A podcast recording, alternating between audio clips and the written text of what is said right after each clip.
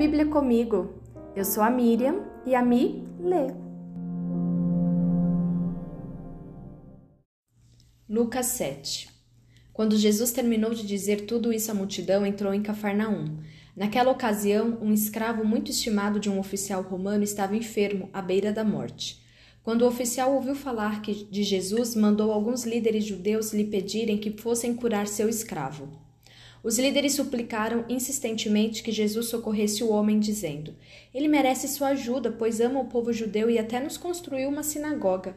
Jesus foi com eles, mas antes de chegarem à casa, o oficial mandou alguns amigos para dizer: Senhor, não se incomode em vir à minha casa, pois não sou digno de tamanha honra.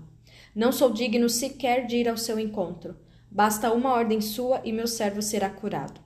Sei disso porque estou sob a autoridade de meus superiores e tenho autoridade sobre meus soldados. Só preciso dizer: vão e eles vão, ou venham e eles vêm. E se digo a meus escravos: façam isto, eles fazem. Quando Jesus ouviu isso, ficou admirado. Voltou-se para a multidão que o seguia e disse: Eu lhes digo a verdade: jamais vi fé como esta em Israel. E quando os amigos do oficial voltaram para a casa dele, encontraram o escravo em perfeita saúde. Logo depois, Jesus foi com seus discípulos à cidade de Naim, e uma grande multidão o seguiu. Quando ele se aproximou da porta da cidade, estava saindo o enterro do único filho de uma viúva, e uma grande multidão da cidade a acompanhava. Quando o Senhor a viu, sentiu profunda compaixão por ela. Não chore, disse ele. Então foi até o caixão, tocou nele e os carregadores pararam. E disse: Jovem, eu lhe digo, levante-se.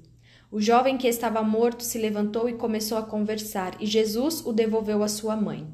Grande temor tomou conta da multidão que louvava a Deus, dizendo: Um profeta poderoso se levantou entre nós, e hoje Deus visitou seu povo. Essa notícia sobre Jesus se espalhou por toda a Judéia e seus arredores.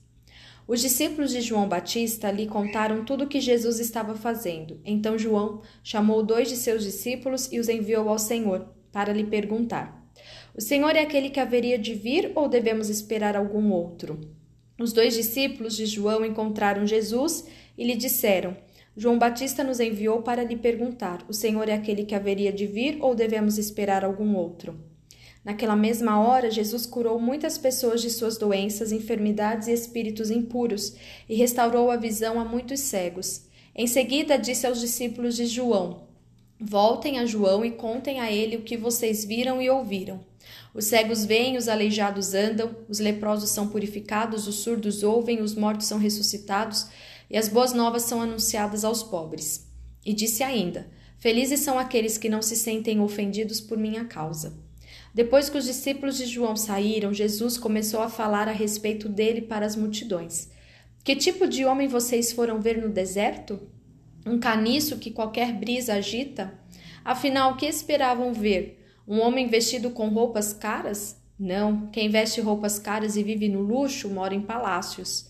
Acaso procuravam um profeta? Sim, ele é mais que profeta.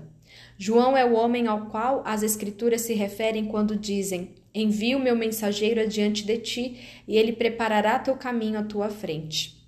Eu lhes digo: de todos que nasceram de mulher, nenhum é maior que João Batista.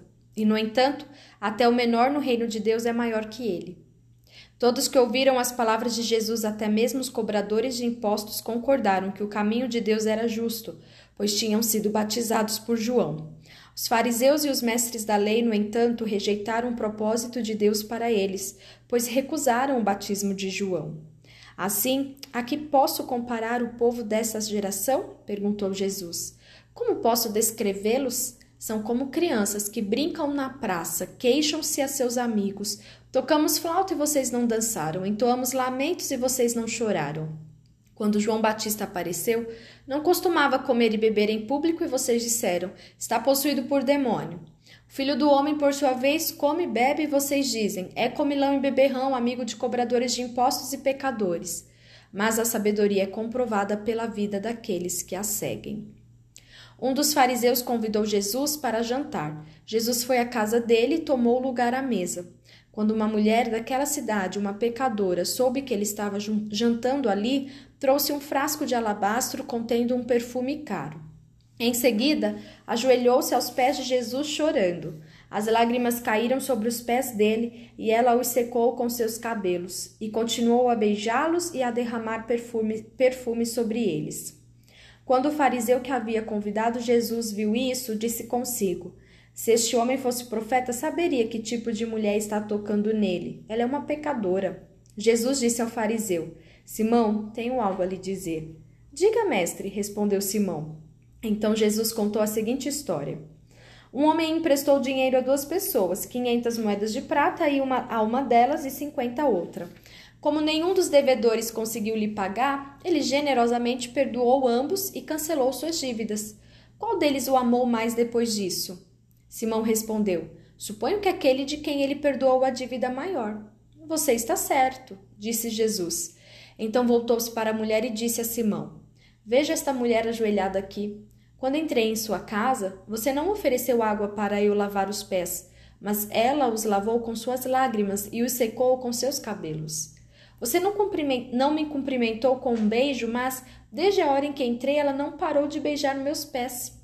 Você não me ofereceu óleo para ungir minha cabeça, mas ela ungiu meus pés com um perfume caro, raro. Eu lhe digo: os pecados dela, que são muitos, foram perdoados, e por isso ela demonstrou muito amor por mim.